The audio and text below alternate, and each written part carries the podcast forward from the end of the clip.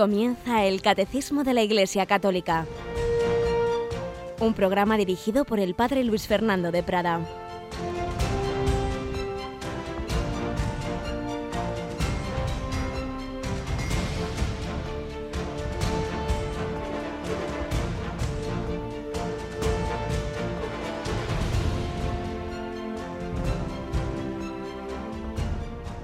Alabados sean Jesús, María y José, y muy alabada sea la bienaventurada Virgen del Carmen. Feliz día del Carmen a los y las carmelitas, a todas las que llevan el nombre de Carmen y a tantas instituciones, grupos, fradías que veneran especialmente a la Virgen y la tienen por patrona, Nuestra Señora del Carmen, particularmente también a todo el mundo del mar que miran a la Estela Maris, a la Virgen María del Monte Carmelo. Eh, ella nos ha regalado su escapulario y ella ha tenido y tiene tantísima influencia en la vida de la Iglesia, particularmente a través de esas órdenes que se inspiran en aquellos eremitas que se fueron en los primeros siglos de la historia de la Iglesia al Monte Carmelo, allí en Israel, donde según la tradición había estado el profeta Elías, se inspiran en él, buscan a Dios en una vida de oración, una vida contemplativa y una vida que quiere imitar a la Virgen María. Tenemos por aquí a Cristina Rubio. Buenos días, Cristina. También tendrás tu devoción a la Virgen del Carmen, seguro que sí. Pues la verdad es que es que sí que le tengo devoción a la Virgen del Carmen. Es un día muy especial y en muchas parroquias es un día de gran fiesta, por lo menos en la mía. Ajá, claro que sí. Pues nada, que pasemos un día muy mariano, muy con María y que ella no se recuerde que estamos hechos para el cielo, que lo importante es que vayamos caminando siguiendo esa estrella, esa estrella de los mares, esa estrella que de las noches también que nos lleva hacia la vida eterna, como tantos casos que estamos recordando en esta primera sección de nuestro programa, tantos testimonios, tantas personas que Jesús y María han llevado por ese camino evangélico, han llevado hacia el cielo.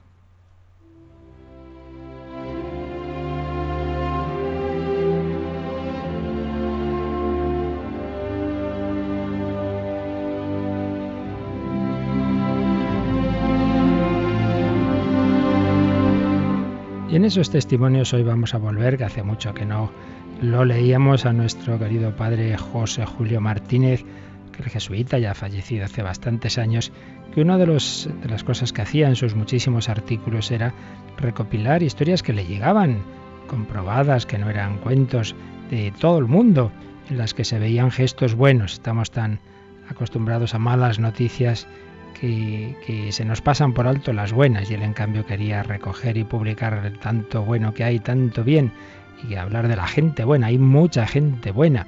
Tenía alguno de sus libros recopilación de historias y de ahí viene el título de un programa, por cierto, de Radio María. Pues bien, una de las historias o varias de las historias que publicaba le venían del Extremo Oriente cuando allá por los años 80 Vietnam definitivamente se hace todo el comunista y entonces son miles y miles las personas que huyen, que se dan cuenta de lo que va a ocurrir, que huyen de ese Vietnam, que huyen de ese régimen que iba a ser totalitario, ese régimen que iba a tener, por ejemplo, casi 15 años encerrado sin juicio al obispo, al santo obispo Nguyen Van Tuan, que luego sería el cardenal Van Tuan, ese hombre santo de Dios que, que tal tan ejemplo tan bueno dio de, amor al, prójimo en esas cárceles. Pues bien, muchísimos, muchísimos huyeron. Y entonces la conferencia episcopal de Malasia eh, encargó a un jesuita, el padre Gildo Dominivi, pues el coordinar la atención pastoral a todos esos refugiados que se fueron repartiendo por, por el archipiélago de islas, de, pequeñas islas que hay en toda aquella zona, en campos, en, en barracones, de cualquier manera ahí estaban y entre ellos había católicos, había que atenderles, había cristianos, había que ayudar a todos. Y hay muchas historias de amor, de, perdón, donde vemos cómo el Evangelio ha iluminado y sigue iluminando a hombres de todos los tiempos, de todas las razas, de todas las latitudes. Entre estas muchas historias, por ejemplo, tenemos esta. Hay eh, unas familias de Sang y Lin. San y Lin. Lin, habiéndose enterado de que San quiere huir con familiares y amigos, le dice, mi hermano y yo podemos...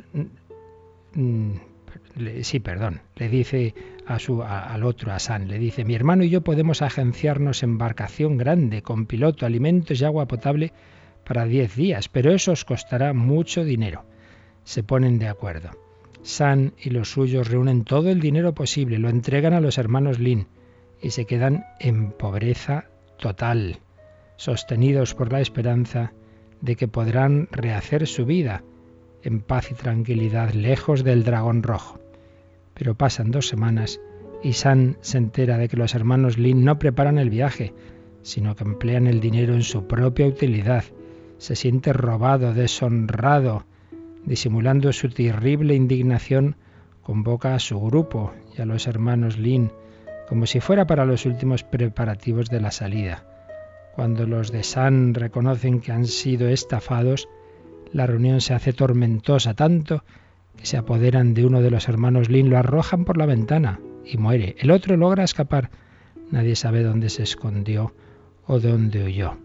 San, sufridas muchas calamidades, al final consigue ser admitido en una embarcación. Llega al archipiélago de Yao y participa en las misas dominicales. Pero también Lin, el que había quedado oculto en Vietnam, logra hacerse a la mar con otros prófugos que lo dejan en el mismo archipiélago. Mientras estos desembarcaban se les acercan algunos refugiados para ver si encontraban amigos o parientes entre los recién venidos. Y allí mismo San se encuentra frente a Lin. La sangre le hierve, se siente impulsada a tirársele al cuello y estrangularlo, pero aprieta los puños, comprende que debe cortar la ocasión y solo le dice, ya te explicaré todo esto, ahora tengo prisa. Y tiende la mano a Lin, que se la estrecha sin darse cuenta de lo que está haciendo porque se ha quedado atónito ante el encuentro con aquel al que había estafado.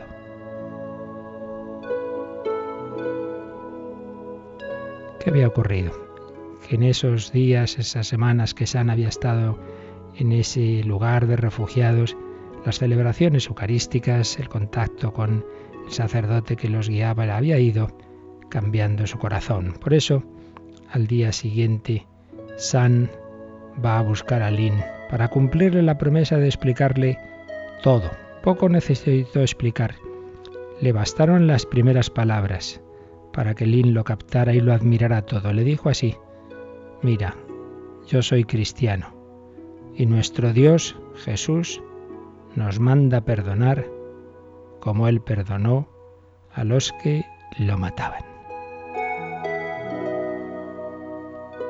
Y es que el padre Gildo, en todos esos días, había insistido en esa enseñanza de Jesús, en el amor al prójimo, en el perdón. Sabía que todos esos refugiados llevaban en su corazón muchas heridas podían caer en el odio, en el resentimiento, y les recordó esa enseñanza de Jesús y cómo moría él. Padre, perdónalos porque no saben lo que hacen. Y fueron muchas las historias que él comprobó de poner en práctica ese perdón, ese amor.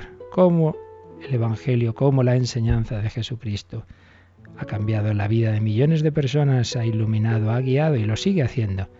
Desde España a Vietnam, de norte a sur, hombres, mujeres, niños, iluminados por la luz del Evangelio. Pues pedimos a la Virgen María, la primera y principal discípula de Cristo, que nos ayude a seguir los pasos de su Hijo, camino, verdad y vida.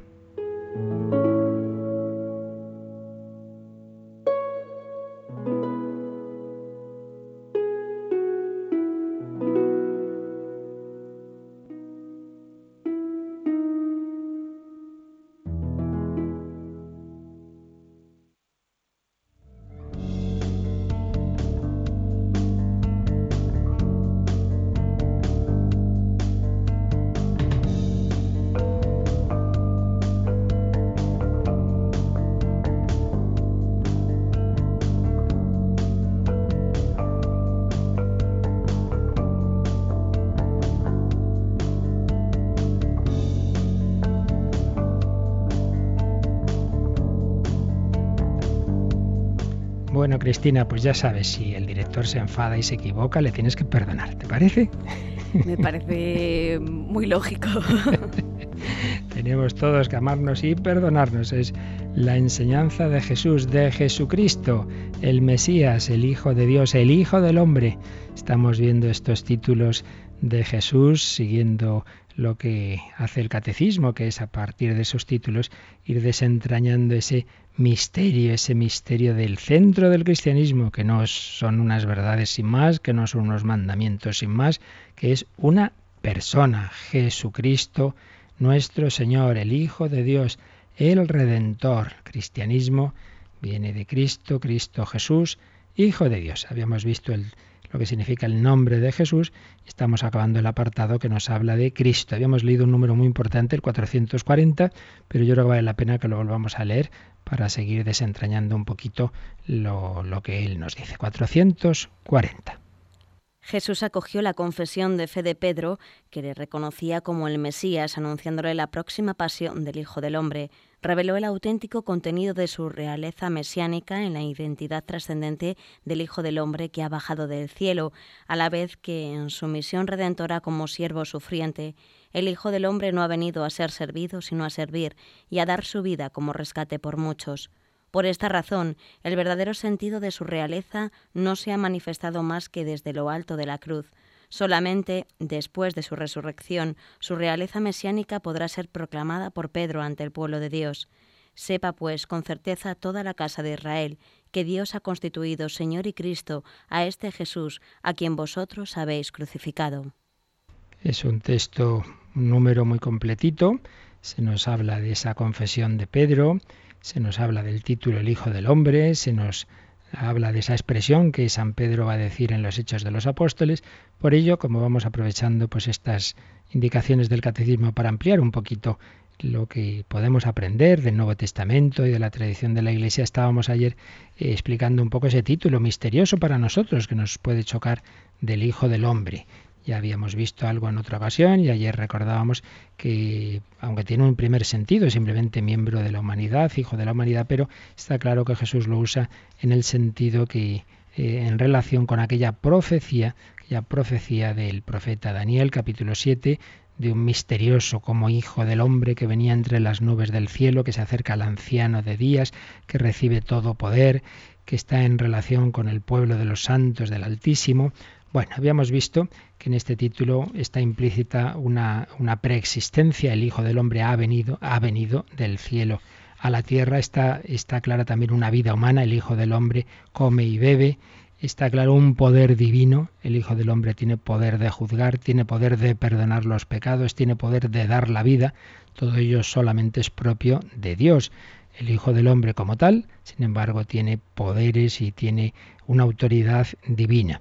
Pero también hay textos en que Jesús habla en futuro, habla de la venida sobre las nubes del cielo, y tiene la declaración ante el Sanedrín, veréis al Hijo del Hombre sentado a la derecha del poder venir sobre las nubes del cielo, es en definitiva lo que provoca la condena del Sanedrín, porque no solo se está identificando con ese personaje del Antiguo Testamento, sino que en el fondo está poniéndose al nivel de Dios. Veréis al Hijo del Hombre sentado a la derecha del poder. El poder era una manera de mencionar a Dios.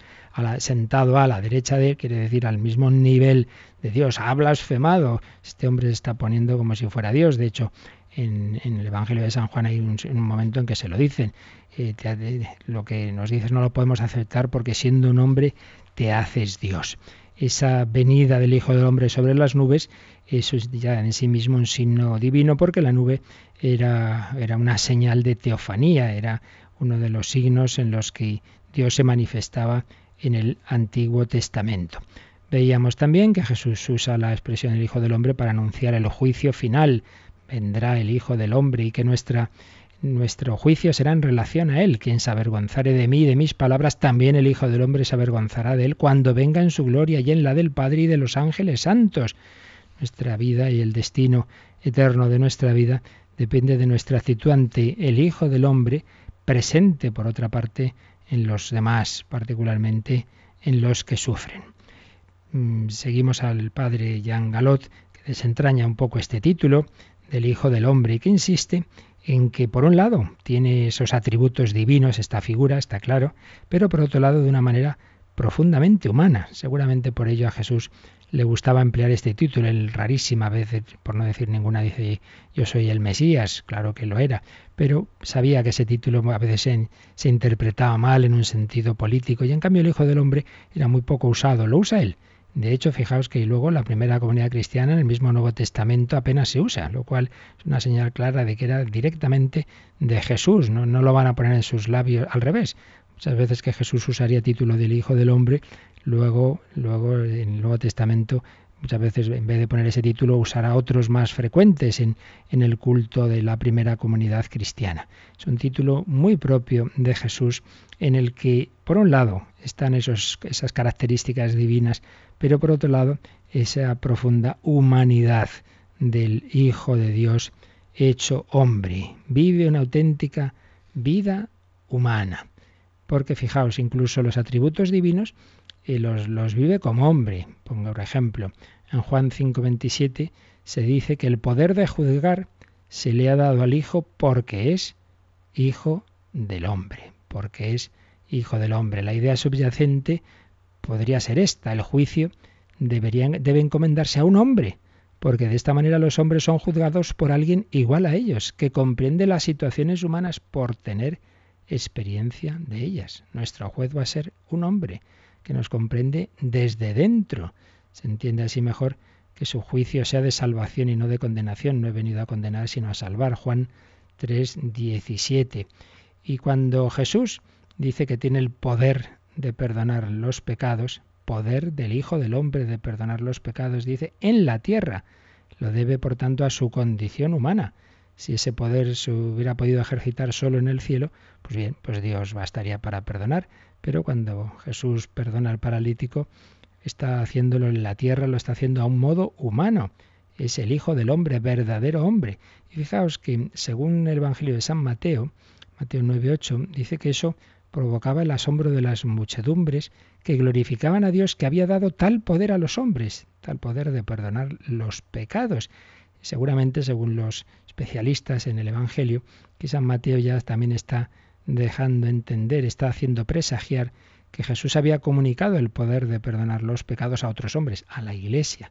Él, como Hijo del Hombre, perdona los pecados, pero luego no nos olvidemos de que Él va a transmitir ese poder a los propios apóstoles. Recordad cuando Jesús resucitado en la tarde de Pascua les dice, recibid el Espíritu Santo a quienes perdonéis los pecados, les quedan perdonados. También el Hijo del Hombre es Señor del sábado. El sábado es, es, algo solamente divino, es el día de Dios. Por tanto, ser, tener señorío sobre el sábado implica un poder soberano al de Dios. Pero, de nuevo, va unido a la condición humana del Hijo del Hombre, porque el sábado se hizo para el hombre y no el hombre para el sábado. Así que el Hijo del Hombre es Señor también del sábado. Está sobreentendido eh, que determinar el significado de esta ley corresponde a aquel en cuyo favor existe el sábado. Hay una intención divina de poner en manos del hombre lo que de más sagrado había entre las normas de la religión judía. La religión va a tener como garantía no solo el puro amor a Dios, sino también el, el hombre, el amor eh, al hombre es fundamental. La condición humana es esencial en el Hijo del Hombre también dice el padre Galot, para su misión de comunicar la vida eterna, pues la comunica a través de su carne y de su sangre. Aquí tenemos la Eucaristía. El poder de dar la vida eterna es un poder divino, pero le pertenece al Hijo de Dios hecho hombre en virtud de la encarnación. ¿Y cómo nos la comunica hoy día Jesús resucitado? Pues muy especialmente a través de la Eucaristía. Si no coméis la carne del Hijo del Hombre, no bebéis su sangre, no tendréis vida en vosotros. En todos estos aspectos vemos lo mismo, es un poder divino, pero manifestado y vivido humanamente. Entonces, claro, es lo de siempre, no basta con, no, yo creo en Dios y no, no, que Dios ha hecho hombre, que Dios está en la Eucaristía, que Dios se te comunica en la iglesia, sigue los caminos de Dios, no a lo que a ti te parezca sin más. Lo mismo vale para la presencia del Hijo del Hombre en todo hombre, particularmente en los pobres, en los enfermos, en todos los que sufren. Lo que hagáis a uno de estos a mí me lo hacéis.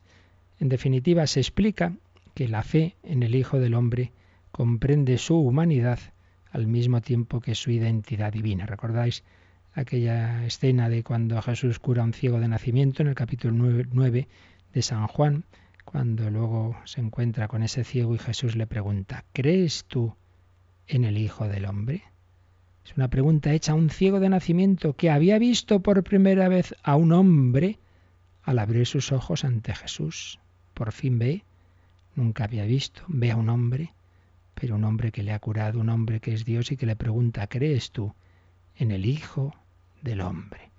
La adhesión de fe brota de un aproximarse de Dios a los hombres, hasta el punto de pedir la fe en Dios por medio de la fe en un hombre.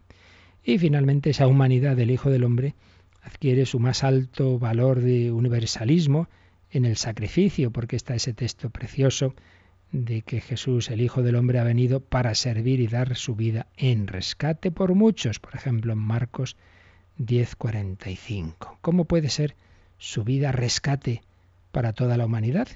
Es preciso que su persona valga por lo menos igual que la humanidad entera.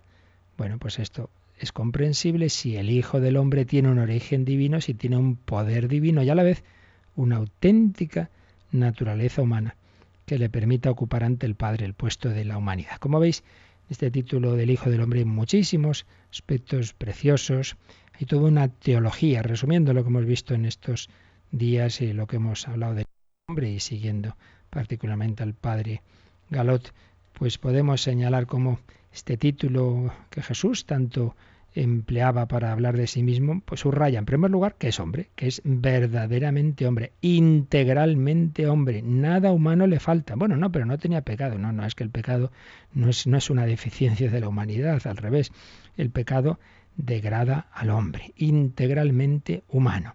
Indudablemente en la perspectiva bíblica, hijo del hombre evoca también a Adán. Si recordáis, hay dos evangelios que nos hacen una genealogía de Jesús el de Mateo, que sobre todo es una genealogía que nos hace ver cómo Jesús entronca con su pueblo de Israel, y el de Lucas. El Evangelio de Lucas remonta la genealogía al principio, llega hasta Adán. Dice que Jesús es hijo de, de, de, de, y al final hijo de Adán, hijo de Dios. Adán era hijo de Dios y Jesús es hijo de Adán. Y no olvidemos que Adán, viene de Adán, acaba en M, que es hombre en definitiva lleva el, Adán lleva, es nombre propio, pero es también nombre genérico de hombre. Entonces Jesús es hijo de Adán, es hijo del hombre. Es la réplica de Adán, pero en calidad de hijo. En definitiva, está esa comparación que va a usar mucho San Pablo que nosotros comentábamos cuando explicábamos el pecado original, esa comparación entre Adán y el nuevo Adán, entre Adán y Cristo, entre dos hombres que han sido cabeza de la humanidad, para mal Adán, por el pecado original, para bien Cristo por la redención. Por tanto, por un lado, este título insiste en la auténtica integridad humana de Jesús, pero por otro lado, como hemos visto también, en su divinidad, dicho, expresada de una manera suave y discreta, poco a poco, Jesús iba revelando el misterio celeste, el origen divino, por su referencia a esa figura apocalíptica del profeta Daniel, de origen celeste, que aparecía al lado de Dios, pero aparecía como un hijo. Ese, apelativo de hijo del hombre se le daba en virtud de, esto también es muy interesante, de la disposición del hombre para representar a un ser divino. Aparecen en el Antiguo Testamento diversas figuras de animales y tal, que de alguna manera pueden evocar eh, a Dios, pero sobre todo es el hombre el que puede representar a Dios porque está creado a imagen y semejanza de Dios. La mejor representación para, para un hijo de Dios es precisamente el hombre, es la de hijo del hombre. Lo que más se asemeja a Dios en este mundo es el hombre. El hombre ha sido creado a imagen y semejanza de Dios. Pero por otro lado, ese personaje de Daniel representaba, también era como el representante del pueblo, de los santos del Altísimo. Por eso también hay quien dice que es personificación del pueblo judío. Bueno, pues todo está unido. Cuando Jesús se define como el Hijo del Hombre, está incluyendo todos los elementos del personaje de Daniel. Es un ser divino, un ser divino que en relación a Dios, al Padre, ya sabremos nosotros después, está en una posición de hijo, representa por otro lado al pueblo elegido y a la humanidad nueva. El pueblo de Dios definitivo no va a ser simplemente Israel, sino la Iglesia, en definitiva, toda la humanidad. El Hijo del Hombre tiene un origen celeste que se expresa en una venida misteriosa y está dotado de poderes divinos. es auténtico hombre, es auténtico Dios, y ese origen divino no le impide llevar una vida humana como la nuestra, porque ha venido el Hijo del Hombre que come y bebe. Y esos poderes divinos los ejercita, hemos dicho, como hombre, en su condición simultánea de Dios y hombre, juzga, perdona los pecados, pide la fe, pide el amor. Todo esto revela que la encarnación se ha realizado en él perfectamente, en la persona del Hijo del Hombre. Dios y el hombre están inseparablemente presentes y operantes. Alguien de categoría divina actúa como hombre. Fijaos ya, no se puede hablar de Dios sin hablar del hombre y no se puede hablar del hombre sin hablar de Dios. Por eso, esta preciosa expresión hijo del hombre es por sí misma una señal de la, una auténtica encarnación plenamente realizada. Viene a ser, viene a equivaler a lo que nosotros decimos con las palabras hijo de Dios hecho hombre. El hijo del hombre en definitiva es el hijo de Dios hecho hombre, pero que sugiere, sugiere que la riqueza de la persona divina se oculta y se revela a la vez en la humanidad, en ese hombre Cristo Jesús está presente Dios. Es un término que significa que Jesús es hombre, es hijo, es hijo de Dios, es hijo de la humanidad a través de María. ¿Y cómo ha nacido de María? Virginalmente, concebido por obra y gracia del Espíritu Santo en el seno de María, hijo del hombre, e hijo de mujer, podríamos decir, hijo de María. Y aquí podemos recordar aquel texto de Gálatas 4.4 de San Pablo, un texto también muy importante. Dios envió de junto a sí sería la traducción más exacta del verbo griego usado, Dios envió de junto a sí a su Hijo, nacido de mujer. Una vez que se hace hombre, es hijo no solo de Dios, sino de mujer, nacido de mujer. Por tanto, Jesús se define por su filiación divina y por su filiación de María, precisamente por ser hijo de Dios, no es hijo biológicamente de José, sino de María como una señal de que esa virginidad nos habla también ese nacimiento, esa concepción y nacimiento virginal, nos hablan también de una persona muy especial, de una persona divina. Bueno, vamos ahora a ver un poquito cómo esto se expresa en los hechos de los apóstoles, pero creo que hemos dicho ya muchas cosas como para que nos quedemos un momento en oración, invocando a Jesús, el Hijo de Dios hecho hombre, a Jesús nuestro Salvador, Jesús nuestra inspiración debe serlo de todos y de cada uno de nosotros.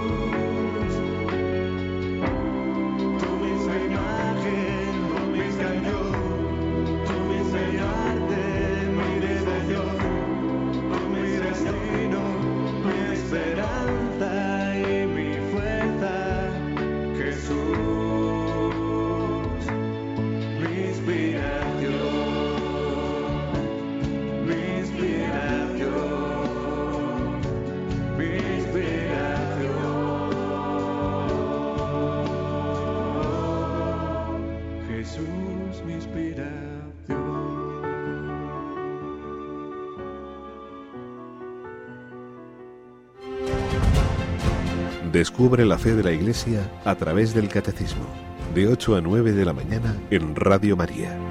Jesús, mi inspiración. Hemos visto pues rasgos que están implícitos en este título del Hijo del Hombre. Pero este número 440 termina diciendo que sólo después de la resurrección de Jesús su sentido, su realeza mesiánica se va a proclamar ya de una manera directa a todos y concretamente se nos pone la cita de cuando San Pedro habla a los israelitas que se han acercado a, a ver qué pasaba en Pentecostés y entonces Jesús, uy, perdón, Pedro dice, sepa pues con certeza toda la casa de Israel que Dios ha constituido Señor y Cristo a este Jesús a quien vosotros habéis crucificado. Hechos 2.36. Entonces podemos aquí hacer una breve alusión a cómo en ese libro de los Hechos de los Apóstoles que recoge esos primeros discursos, pues se nota que son eso, algo como muy antiguo, Jesús acaba de, de, resucitar, entonces se está eh, dando una cristología básica en la que se insiste en que ese Jesús que fue crucificado hace nada, pues está ahí a la derecha del Padre, tiene una, una, categoría divina y no se entran en muchas más elucubraciones, simplemente hablar de, luego ya después se va a pensar, se va a reflexionar, decir, bueno, y antes, y antes de hacerse hombre, eh, ¿dónde estaba Jesús? Se va a profundizar en esa preexistencia divina de Cristo. Pero sobre todo lo que los hechos de los apóstoles nos van a hablar es de cómo ahora Jesús está resucitado, está a la derecha del Padre y comunica el Espíritu Santo. Y usa estos dos términos.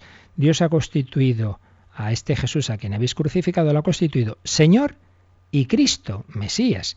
Señor, que es un título que ya veremos con calma, y Mesías. Y digo que podemos aprovechar para insistir, de nuevo y siguiendo al padre Galot, de que la cristología que está presente en los hechos de los apóstoles, aunque es como muy básica, pero en el fondo viene a ser las mismas verdades que, estamos viendo en otros títulos, en otros evangelios, y en definitiva, lo que la Iglesia ha profesado siempre, y es que al final siempre es lo mismo, que, que Jesús tiene categoría divina, que es auténtico Dios, que no es el Dios, no es el Padre, que es hijo de Dios, pero que hijo no en un sentido adoptivo de como si hubiera empezado a existir después que el Padre, no, no, desde toda la eternidad, aunque eso no está explícito en los hechos de los apóstoles, sino que será una reflexión posterior, pero que está al nivel divino, que está que por otro lado se ha hecho hombre perfectamente, que ha muerto en la cruz y que ha resucitado y nos comunica el Espíritu Santo. Concretamente, veamos de una manera rápida y, y esquemática pues cómo de una manera más o menos implícita o explícita se afirma la divinidad del Mesías en los hechos de los apóstoles. Por un lado ese término Cristo, Mesías, no, no es un, el, simplemente el, el, Mesías que podían esperar muchos, muchos israelitas, sino el Cristo, el ungido, en el sentido de que está de tal manera lleno del Espíritu Santo que lo derrama sobre la humanidad. Ahora bien, ese poder de comunicar el Espíritu Santo pertenece solo a Dios. En el Antiguo Testamento solo Dios derrama el Espíritu, solo Dios es capaz de comunicar el Espíritu Santo. Jesús, por tanto, tiene un poder divino, el poder de comunicar el Espíritu Santo, ahora que está resucitado y que está ahí a la derecha del Padre. Segundo ese título, Señor, que ya como digo ya lo veremos con calma, pero eso de que San Pedro diga que, que Dios ha constituido Señor a Jesús, es decir, la ha constituido en ese mismo nivel divino. Y en los discursos de los hechos se va a citar el Salmo 110, ese que Jesús mismo había usado en, sus discusiones con los escribas, y cuando David dice, dijo el Señor a mi Señor, ah, o sea que eh, hay el mismo término de Señor se usa para que nosotros sabemos que es el Padre y el Mesías, el Padre y el Hijo, dijo el Señor a mi Señor. Entonces el Mesías no solo es hijo de David, es Señor de David. Por tanto, Pedro está considerando la trascendencia del Mesías. En definitiva, el Señor es alguien que tiene poder sobre el Espíritu Santo. Eso es el poder supremo, el poder que solo tiene Dios. Todavía más claro, si queréis, cuando Pedro dice que Jesús, en Hechos de los Apóstoles 10:42, es juez de vivos y muertos. Es claro, que hay que conocer la mentalidad bíblica. El único que puede juzgar a los hombres es Dios. Por tanto, decir que Jesús es juez de vivos y muertos es atribuirle un poder que corresponde a Dios. O cuando le llama autor de la vida, Hechos 3.15, de nuevo es un poder divino, Un poder que se había manifestado, al contexto de esta expresión es que poco antes eh, el Señor, a través de Pedro, había, había curado a aquel paralítico que estaba en la puerta del templo, había dado la, vida, la vida, la plenitud de la vida en, en ese hombre que estaba pues que no podía andar, había hecho ese milagro Pedro en nombre de Jesús, es decir, invocando a una persona que tiene el poder de dar la vida, de dar la salud. Y también el calificar a Jesús como Salvador en todo el Antiguo Testamento, solo Dios es el Salvador. Isaías 45, 21, no hay otro Dios fuera de mí, Dios justo y Salvador. Era un predicado divino. Pues bien, en el Nuevo Testamento, en los Hechos de los Apóstoles en concreto, se atribuye a Jesús el título de Salvador con el mismo exclusivismo que en otro tiempo se aplicaba al Dios de Israel. Si dicho Isaías, Dios en Isaías, no hay otro Dios fuera de mí, Dios justo y Salvador, San Pedro dirá, en ningún otro hay salvación, ningún otro nombre nos ha sido dado bajo el cielo por el cual podamos ser salvos, más que el nombre de Jesús. Por tanto, el puesto que Jesús ocupa es el de Dios, comenta un escriturista, Smith. Como en otro tiempo Israel era salvado por medio del nombre de Yahvé, ahora el creyente debe su salvación al nombre de Cristo. El poder de salvar, de pedir la fe, de perdonar los pecados, pertenece solo a Dios. Y a, este, a estos poderes se añade el de la potencia santificadora del bautismo, que se administra en nombre de Jesús. Como veis, son otras formas de expresar también esa divinidad de Cristo como más implícitas que hay que conocer un poquito lo que significan estos términos y cómo se reservaban en realidad todas estas cualidades, todos estos atributos se reservaban a Dios. Por tanto, cuando Pedro dice que Jesús es el único Salvador, el que da la vida, el que perdona, pues está también afirmando su divinidad. Y hay otro texto muy bonito dentro de su dramatismo, que es la muerte del primer mártir, Esteban. ¿Por qué le condenan a muerte? Pues porque dice lo mismo por lo que habían condenado a muerte a Jesús. Veo los cielos abiertos y al Hijo del Hombre de pie a la derecha de Dios. ha blasfemado! Igual que Jesús. Cuando Jesús dijo eso, entendieron que se estaba poniendo al nivel divino y cuando Esteban dice que está viendo al Hijo del Hombre a la derecha de Dios, pues lo mismo, está diciendo que Jesús tiene esa, está a la misma altura de Dios. Entonces se ponen a apedrearlo. ¿Y cómo muere Esteban? Pues fijaos que con estas dos frases, Señor Jesús, recibe mi espíritu. ¿Cómo había muerto Cristo? Padre, a tus manos encomiendo mi espíritu. Lo que Jesús dice al Padre, Esteban se lo dice a Jesús. ¿Cómo muere el cristiano invocando al Dios Salvador Jesús? Señor Jesús, recibe mi espíritu. Es, una, es un testimonio en el momento de la muerte de fe en la divinidad de Jesús, el que nos espera, el que al que entregamos el Espíritu al morir. Señor Jesús, recibe mi Espíritu. ¿Y qué otra cosa dice? Señor, no les tengas en cuenta este pecado. Igual que Jesús había dicho, Padre, perdónalos porque no saben lo que hacen, Esteban dirige esa oración a Jesús. Señor, no les tengas en cuenta este pecado. Como veis, es una fe en la divinidad de Cristo, una fe vivida. Todavía no se ha hecho una reflexión teológica que se irá haciendo después, sobre todo San Pablo, San Juan, pero en el fondo, con unas palabras o con otras, con títulos, con expresiones, que cuando conocemos su trasfondo bíblico, pues en el fondo se viene a decir lo mismo. El único Salvador, el Hijo de Dios, hecho hombre, es Dios verdadero, es hombre verdadero, es el que nos comunica el Espíritu Santo. Así pues, eh, esto y mucho más, que claro aquí resumimos, pues está implícito en estos títulos eh, de Hijo del Hombre, del Mesías, en esta cristología básica de los hechos de los apóstoles. Y nada, Cristina, con esto hemos terminado el apartado segundo que se titula Cristo y vamos al tercer apartado de estos nombres de Cristo, Hijo único de Dios. Hemos visto Jesús, hemos visto Cristo, pues vamos a empezar, aunque sea empezar y ya seguiremos, pues este título para nosotros más, más, mucho más eh, común que el de Hijo del Hombre o que incluso el de Mesías, que es el de Hijo único de Dios. Entonces, Catecismo nos lo va a ir explicando y en primer lugar va a decirnos que es verdad que la expresión Hijo de Dios tiene distintos sentidos, tiene un sentido más amplio, más eh, básico, que es con el que va a empezar a hablar el número 441. Vamos con él, 441. Hijo de Dios en el Antiguo Testamento es un título dado a los ángeles, al pueblo elegido, a los hijos de Israel y a sus reyes. Significa entonces una filiación adoptiva que establece entre Dios y su criatura unas relaciones de una intimidad particular. Cuando el rey Mesías prometido es llamado Hijo de Dios, no implica necesariamente, según el sentido literal de esos textos, que sea más que humano.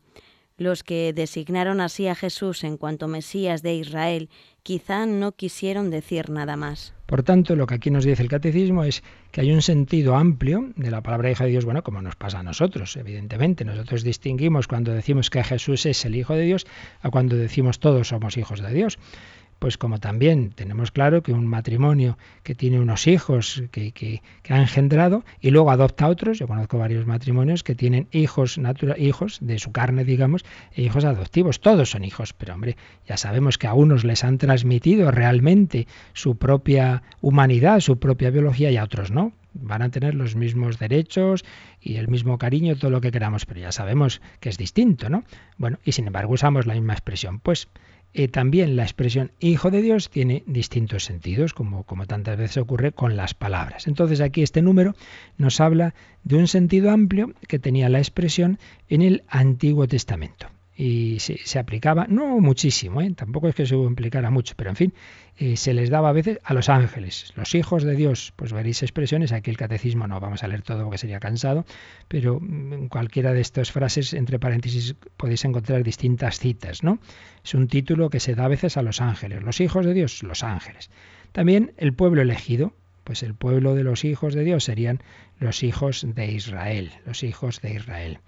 De una manera más particular, se aplica al rey. El rey sería el Hijo de Dios, especialmente representa a Dios ante los hombres, a los hombres ante Dios, de alguna manera, y en ese sentido sería eh, el Hijo de Dios de una manera como más especial. Entonces, nos dice el Catecismo que en este sentido amplio del que está hablando este 441, este sentido amplio que se aplicaba a estas categorías de personas, eh, significa una afiliación adoptiva pues lo que decíamos antes, algo así como cuando los, los hombres adoptan a alguien, una afiliación adoptiva.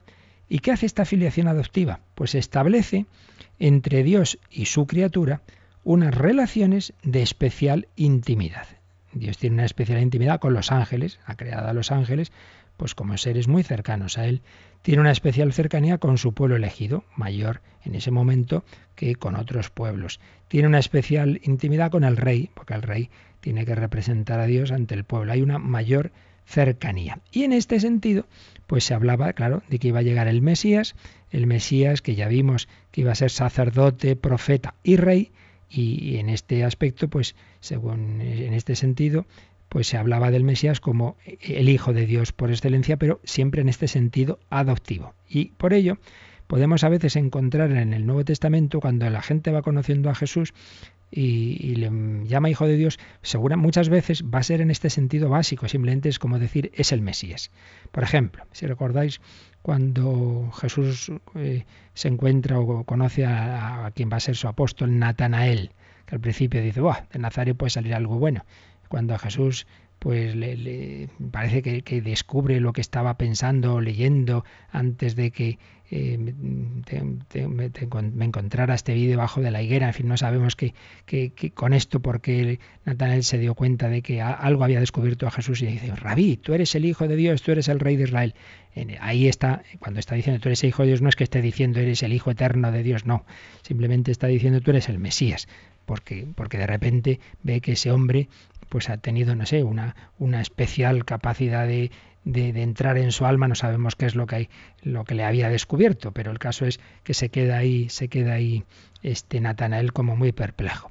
Entonces, un sentido básico, pero tenemos que distinguir, como iremos viendo a continuación, ese sentido básico de Mesías, de especial relación con Dios, de cuando ya realmente Jesús mismo y luego pues todos los apóstoles y todo el Nuevo Testamento, San Pablo, etcétera, van a hablar de Jesús no como un hijo de Dios, no como el hijo adoptivo de Dios, no simplemente como el Mesías, sino como el hijo de Dios o incluso simplemente el hijo, el hijo eterno, el hijo. Eh, cuando, por ejemplo, San Pablo cuente su conversión dirá cuando aquel que me separó desde el seno de mi madre y me llamó por su gracia, tuvo a bien revelar en mí a su hijo revelar en mí a su Hijo para que lo anunciase entre los gentiles.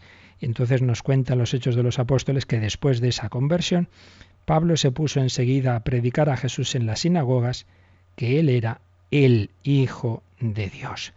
Pues ahí ya veremos que ya no se emplea el sentido amplio de hijo de Dios, simplemente como un hombre adoptado por Dios, con una especial cercanía con Él. No, no se va a emplear en ese sentido, sino que se va a emplear ya en un sentido fuerte, el Hijo de Dios. Pues esto es lo que nos dice, y lo vamos a dejar ahí, pero vamos a dejarlo leído, el número 442. 441, sentido amplio de los hijos de Dios y del Hijo de Dios Mesías, sentido más estricto, 442, donde están estos textos que os acabo de anticipar, pero vamos a leer ahora en el Catecismo, Cristina. No ocurre así con Pedro cuando confiesa a Jesús como el Cristo, el Hijo de Dios vivo, porque Jesús le responde con solemnidad, No te ha revelado esto ni la carne ni la sangre, sino mi Padre que está en los cielos. Paralelamente, Pablo dirá a propósito de su conversión en el camino de Damasco, cuando aquel que me separó desde el seno de mi madre y me llamó por su gracia, tuvo a bien revelar en mí a su Hijo para que le anunciase entre los gentiles. Y enseguida se puso a predicar a Jesús en las sinagogas, que él era el Hijo de Dios. Este será desde el principio el centro de la fe apostólica, profesada en primer lugar por Pedro como cimiento de la Iglesia. Así pues, sentido amplio eh, cuando Natal le, dice, tú eres el, Hijo de Dios, tú eres el Rey de Israel, sentido estricto, cuando Pedro, en ese texto fundamental de Mateo 16, 16, ¿quién dicen los hombres que es el Hijo del Hombre? ¿Quién decís que soy yo? Responde, tú eres el Cristo, el Hijo de Dios vivo. Eso ya no es simplemente lo primero que suelta Natanael, sino que eso no te lo ha revelado ni la carne ni la sangre, sino mi Padre que está en los cielos. Veremos el sentido ya profundo de esta expresión, el Hijo de Dios, el Hijo eterno de Dios, no simplemente el Hijo adoptivo o el Mesías, lo iremos viendo en los próximos días. Pero vamos a dejarlo aquí, pues si queréis eh, tenemos eh, vuestras consultas, vuestras preguntas de lo que hemos hablado hoy o de cualquier otro tema. Participa en el programa con tus preguntas y dudas. Llama al 91 153 8550. También puedes hacerlo escribiendo al mail catecismo arroba radiomaria.es. Catecismo arroba radiomaria.es.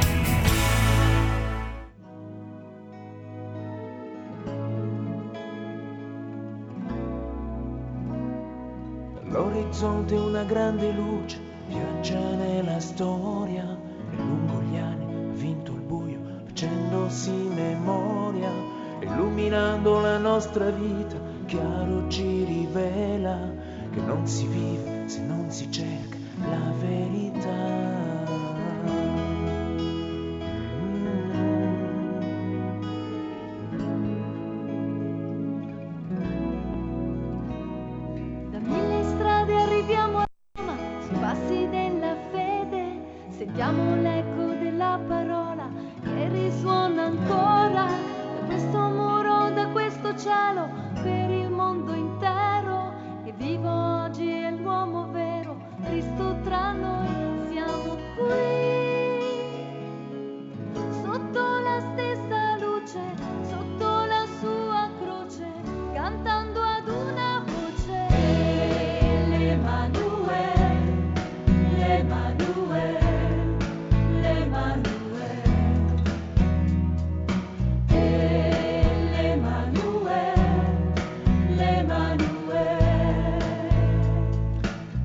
Dios con nosotros, Hijo de Dios, Hijo de María. ¿Tenemos alguna llamada, Cris?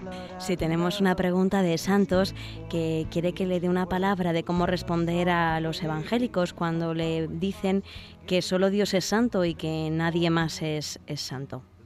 Claro, entonces Dios no comunica lo suyo, ¿verdad? Pues precisamente, claro, claro, ya lo decimos en el Gloria, ¿no? Solo tú eres santo, solo tú Señor, solo tú Altísimo Jesucristo, pero una cosa es tener la santidad en sí mismo y otra cosa es comunicar una participación de ella. Es como si dice, solo Dios es verdadero, ah, entonces todos somos mentirosos, solo Dios es bello, entonces todo lo demás es feo.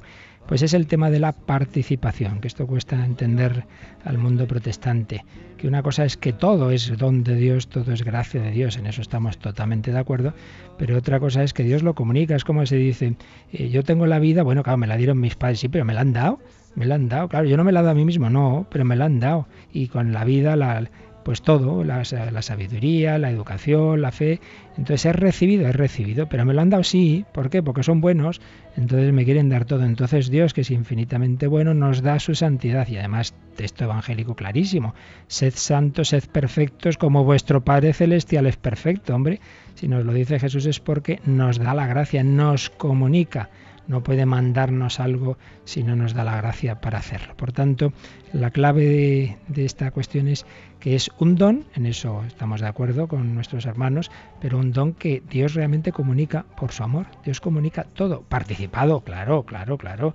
Nunca va a ser santo nadie ni la Virgen María al, mismo sentido que Dios, que es infinito, claro, eso ya, ya lo sabemos, pero eso no quita que nos dé a participar de su santidad y de todos sus dones. Pues nada, lo dejamos ya aquí, seguiremos próxima semana, si Dios quiere. Pedimos al Señor, por mediación de la Virgen del Carmen, su bendición. La bendición de Dios Todopoderoso, Padre, Hijo y Espíritu Santo, descienda sobre vosotros. Pues nada, queridos amigos, que paséis un feliz día de la Virgen del Carmen.